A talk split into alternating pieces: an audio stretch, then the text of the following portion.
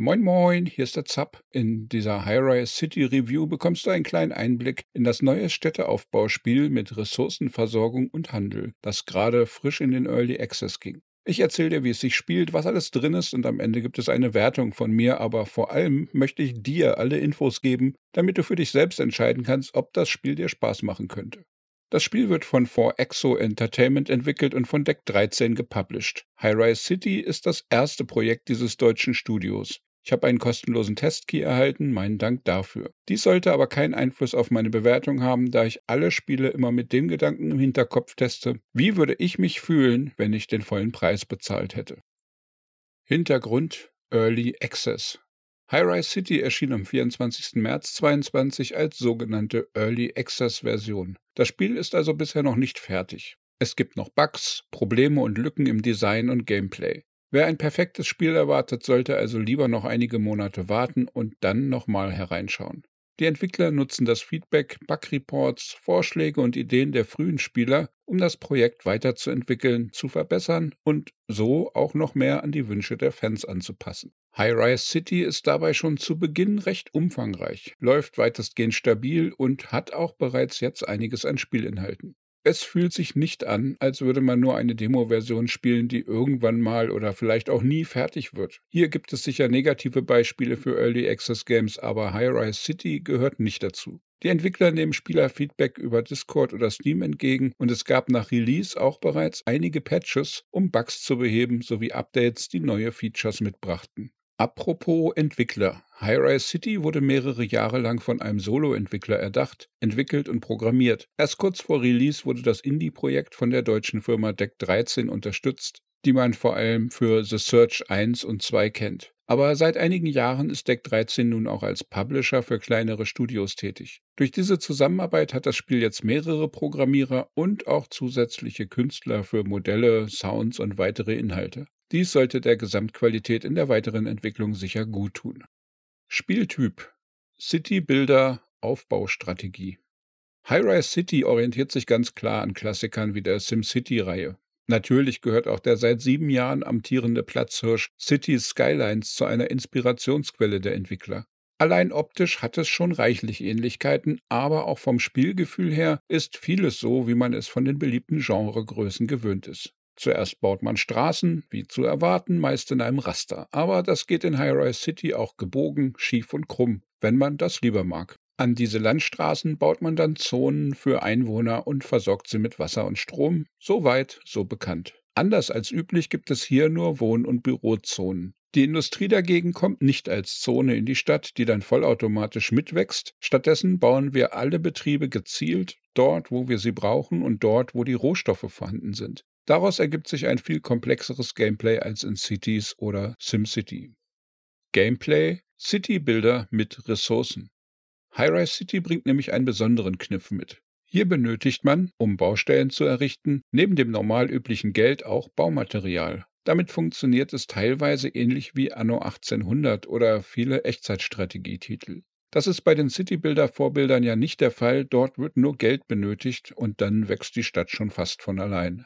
Es beginnt mit Holz, das wir nur in den vorgegebenen Wäldern abholzen können, und nach kurzer Zeit brauchen wir Lehmgruben und Ziegelbrenner. Nach und nach kommen dann auch Eisen, Werkzeuge, Stahlbarren, Glas und viele weitere Ressourcen dazu, ohne die unsere Stadt nicht wachsen kann. Wir brauchen aber auch Nahrung für unsere Einwohner. Fischer- und Bauernhöfe für Obst, Gemüse, Korn und viele weitere Früchte müssen gebaut werden, und Korn zum Beispiel muss erst durch Mühle und Bäcker gehen, ehe es als Nahrung gilt. Da die Grundressourcen meistens nur an bestimmten Orten abgebaut werden können, ist es nötig, auch für die Transporte zu sorgen. Hierfür gibt es Speditionen, die mit LKWs die Waren abholen, einlagern und dann bei Bedarf auch wieder an die weiterverarbeitenden Betriebe ausliefern. Unsere Einwohner brauchen auch allerlei Versorgungsgebäude. Angefangen von Schule, Polizei, Feuerwehr, über Arzt und Krankenhaus bis hin zu Müllentsorgung oder Parks und Spielplätzen ist eine breite Palette an Bedürfnissen der Einwohner zu erfüllen. Und nur wenn sie damit ausreichend versorgt sind, werden sie glücklich und die Stadt wächst. Und damit der Zeit bis zu fünf Stufen von Wohn- und Bürozonen verfügbar werden, steigen dort auch die Bedürfnisse nach und nach stark an. Gameplay, Handel und Management. Eine weitere Besonderheit von High-Rise City ist, wie hier Geld verdient wird. Vergleichbar mit den zwei großen Vorbildern gibt es zwar Steuern auf die Wohn- und Bürozonen, aber diese Einnahmen reichen bei weitem nicht, um unsere Stadt und den Ausbau zu finanzieren. Die Haupteinnahmen müssen wir mit der Industrie und dem Verkauf der Waren über den Hafen erwirtschaften. Überschüsse werden exportiert und wenn eine Ware fehlt, können wir sie auch einkaufen. Und manche Dinge wie Gewürze gibt es sogar nur über den Import. Das Spiel bietet, wie im Genre üblich, Freischaltung von neuen Gebäuden über das Erreichen von bestimmten Einwohnerzahlen. Haben wir also zum Beispiel erstmals 1000 Menschen in der Stadt, schaltet dies neue Zonen, Gebäude, Warenkreisläufe und manches mehr frei. Und nach und nach können wir auch umliegendes Land als Baufläche dazu kaufen. Um die Palette an Spielfeatures abzurunden, bietet High-Rise City auch ein Forschungssystem, durch das einzelne Gebäude effektiver werden. Außerdem können wir Gesetze erlassen, die beispielsweise Müllvermeidung verordnen, sodass weniger Plastikmüll anfällt. Auch Lärm und Luftverschmutzung oder Staus sind Probleme, um die wir uns als Bürgermeister kümmern müssen. Technik, Grafik, Sound. Als Basis für High-Rise City dient die Unreal Engine 4.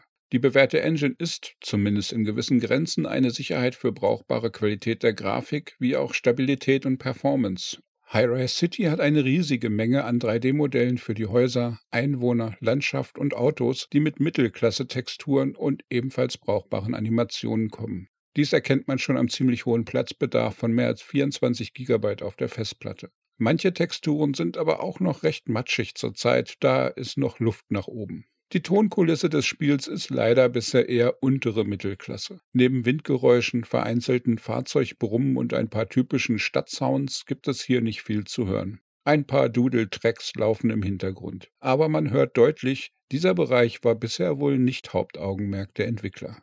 Es gibt ein sehr umfangreiches Optionsmenü, mit dem man das Spiel an eigene Vorlieben und eventuell schwächere Hardware anpassen kann. Dort sind auch zahlreiche Einstellungen zum Schwierigkeitsgrad und für die Oberfläche möglich. Dieser Bereich ist vorbildlich gelöst, absolut Daumen hoch dafür. Es gibt ein bisschen Sprachausgabe, aber das beschränkt sich auf das Tutorial und Systemmeldungen wie zum Beispiel Es fehlt an Obst oder Spiel gespeichert, wenn ein Autosave erstellt wurde.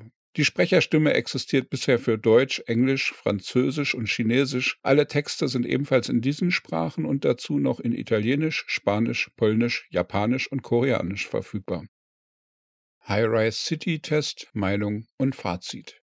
Ich liebte SimCity, hab schon die allerersten Teile auf dem Amiga gespielt damals und City Skylines hat mich für einige hundert Stunden gefesselt. Also triggert High-Rise City bei mir sofort diese Erinnerungen. Es erweitert das City-Builder-Genre um einige richtig gute neue Ideen, bietet viele bekannte Features auf neue Art und macht auch manches gleich auf Anhieb richtig. Der Spielumfang ist für so ein kleines Team wirklich beachtlich und bereits jetzt kann man hier als Städtebau-Fan Spaß finden. Allerdings muss man unbedingt beachten, dass es im Early Access ist und das nicht ohne Grund. Das Spiel ist noch eine Großbaustelle oder vielmehr eine Sammlung von sehr vielen kleinen und mittleren Baustellen. So wie eine Stadt im Spiel ständig an allen Ecken und Enden erweitert, ausgebaut und Fehler in der Planung beseitigt werden müssen, so braucht auch High-Rise City noch für einige Zeit fortlaufende Arbeit an Verbesserungen und Bugfixes. Nicht falsch verstehen, das grundsätzliche Spiel funktioniert gut aber die optische Präsentation, die Menüs und Bedienung, die Simulation von Einwohnern und Fahrzeugen und auch viele Sachen im Balancing sind einfach noch unfertig. Ich schätze, es wird noch einige Monate dauern, ehe die momentanen Probleme alle behoben sein werden. Und da noch so einiges an weiteren Features geplant ist, wird es sicher auch hier und da noch neue Bugs geben.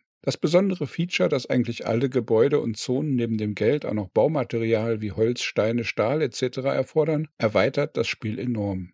Und die sich daraus ergebenden Optimierungen von Produktion und Transport sind wirklich gut. Hier vereint High-Rise City die besten Seiten der klassischen City-Builder mit Entwicklungen, wie sie etwa durch Anno 1800 aufkamen. Und das ist bereits in der frühen Fassung ziemlich gelungen und interessant zu spielen. Für ein eher kleines Projekt bin ich ziemlich begeistert vom Detailgrad der entstehenden Städte.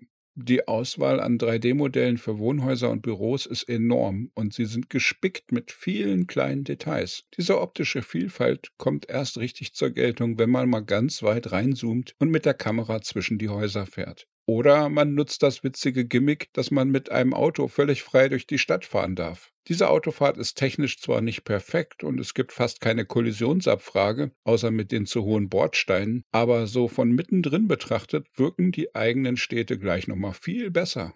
Wenn einem die Optik wirklich wichtig ist, bietet High-Rise City hierfür noch weitere tolle Features. Denn bei Bauernhöfen zum Beispiel können wir per Knopfdruck auch verschiedene Modelle und Früchte durchschalten und so aus unserer Erdbeerplantage zum Beispiel einen Obstbaumhof machen.